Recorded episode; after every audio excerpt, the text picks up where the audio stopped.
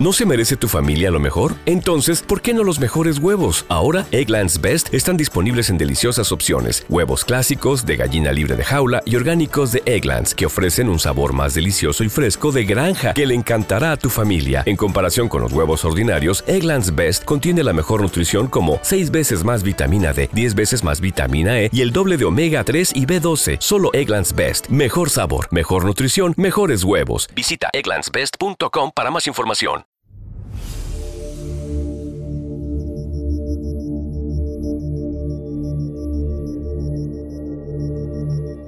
Damos inicio a otra sección de astronomía para principiantes en D13 de tu radio SBS con el experto en astronomía Ángel López Sánchez de la Universidad de Macquarie y el Observatorio Astronómico Australiano. Bienvenido Ángel, vamos a hablar hoy día sobre las escalas del universo, eso que podríamos llamar de alguna manera la astrocartografía para saber la distancia entre esos cuerpos celestes. Sí, porque la verdad que ha sido un gran avance el que hayamos podido conocer todas estas distancias a distintos cuerpos en el universo para ayudarnos a entender nuestra propia posición en él. Precisamente quiero comenzar con la luna, porque tú cuando, cuando nosotros vemos la luna en el cielo, la vemos como era hace 1,3 segundos, porque está a unos 3.000, de media 3.850, 400.000 kilómetros de distancia. Eso es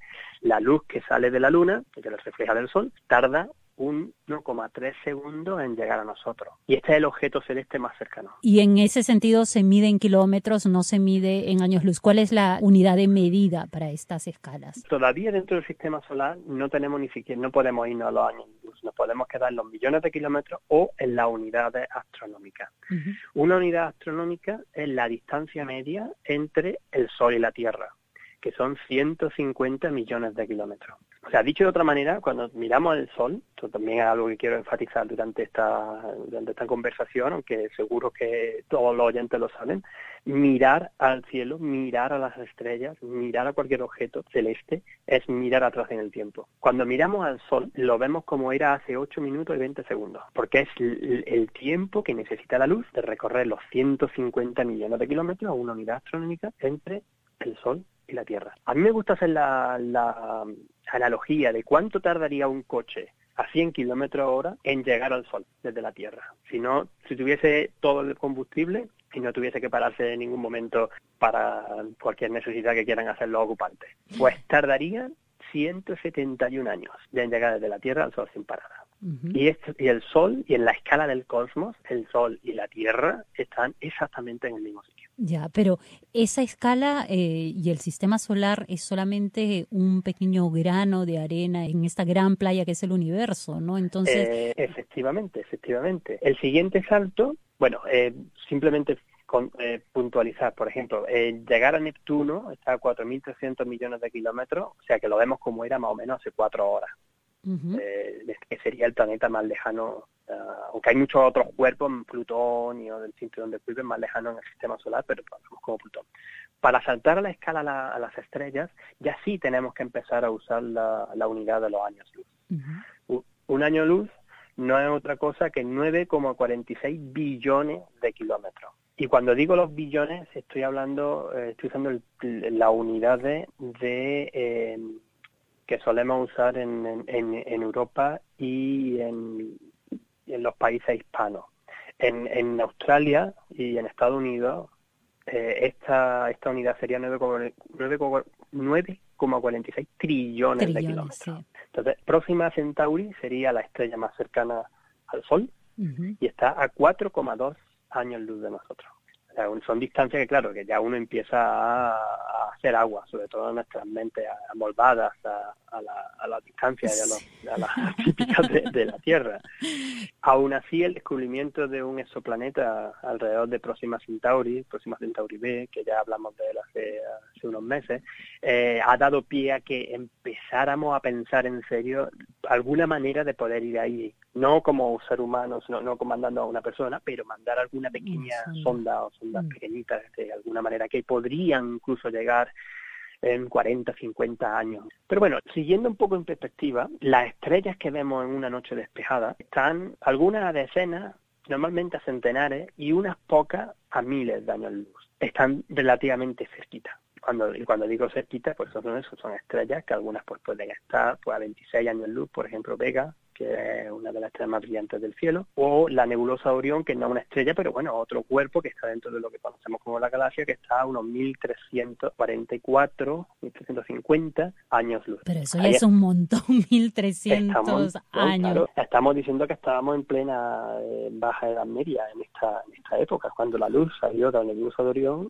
estaba ocurriendo todo eso en la Tierra. Y se mira un poquito más, hay estrellas que las vemos hace 2.000, 2.500 años luz de distancia, o sea, las vemos como su luz era hace 2.000, 2.500 años, después estaba pues el Imperio Romano era el que dominaba en esa época, o incluso ni siquiera haya nacido el Imperio Romano, ¿no? Es lo mm. que digo de mirar atrás a las estrellas, mirar a la estrella es mirar atrás en el tiempo.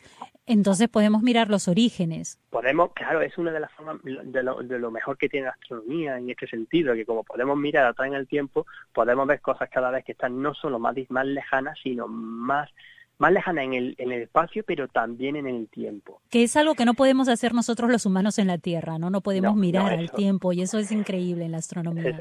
eso, eso es algo que llama mucho la atención y que es único de la astronomía. Pero bueno, todas las estrellas, como he dicho, todas las estrellas que vemos a simple vista y la gran mayoría de las que vemos con telescopio están en una contorno pequeño dentro de lo que es un objeto enorme que se llama la Vía Láctea, que es nuestra galaxia, que nosotros vivimos a unos 26.400 años luz del centro de la Vía Láctea. Y su tamaño típico, bueno, es unos 110.000 años luz. O sea, un rayo de luz necesitaría 110.000 años venir de una punta de la Vía Láctea a la otra. Y nuestra galaxia es una galaxia más bien pequeña comparación con otras galaxias que por allá afuera. La siguiente escala sería ya empezar a hablar de eh, millones de años luz, que es cuando nos vamos a buscar otras galaxias. La galaxia más cercana, sin contar pues, las galaxias satélites, como las nubes de Magallanes, que ahí tenemos, la Vía Láctea tiene una galaxia satélite, que está en unos 150.000, 200.000 años luz de distancia. La siguiente sería la galaxia de Andrómeda, que se puede incluso llegar a ver a simple vista si sabe dónde mirar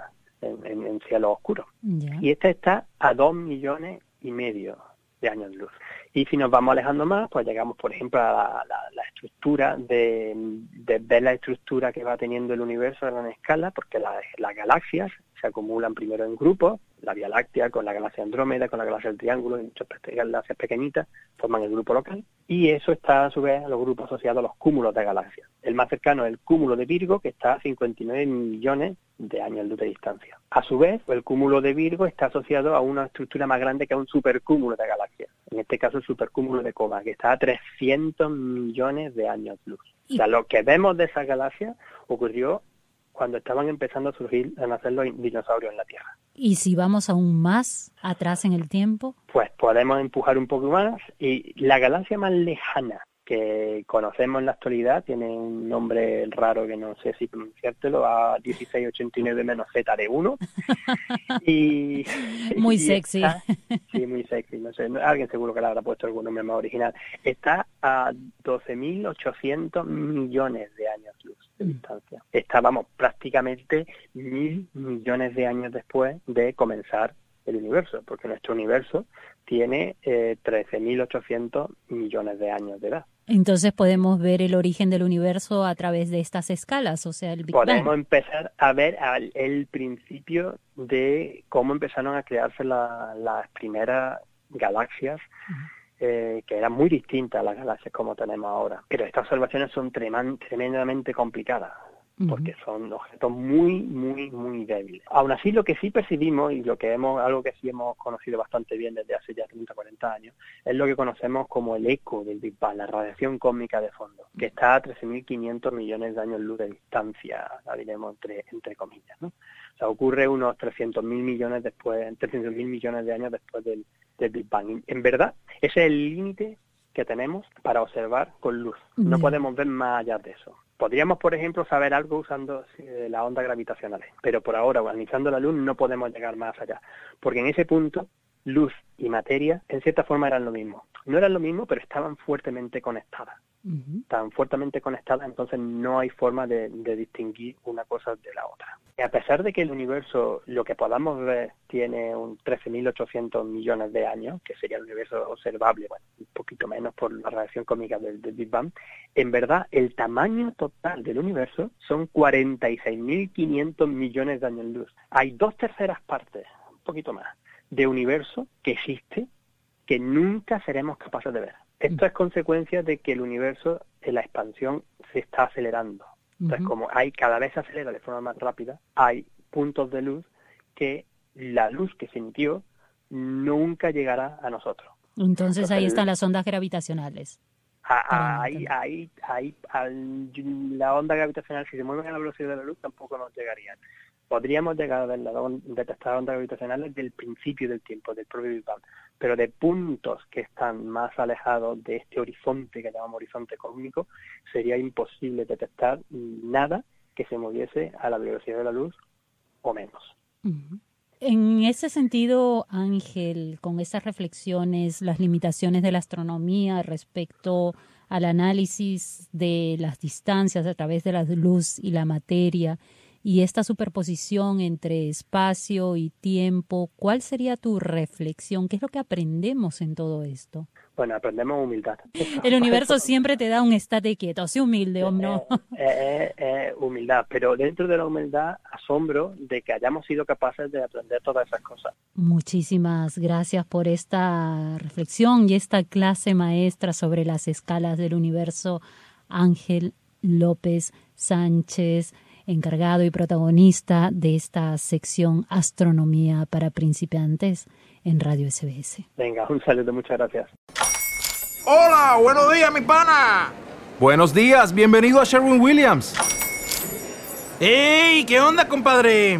¿Qué onda? Ya tengo lista la pintura que ordenaste en el ProPlus app. Con más de 6.000 representantes en nuestras tiendas listos para atenderte en tu idioma y beneficios para contratistas que encontrarás en aliadopro.com. En Sherwin Williams somos el aliado del PRO.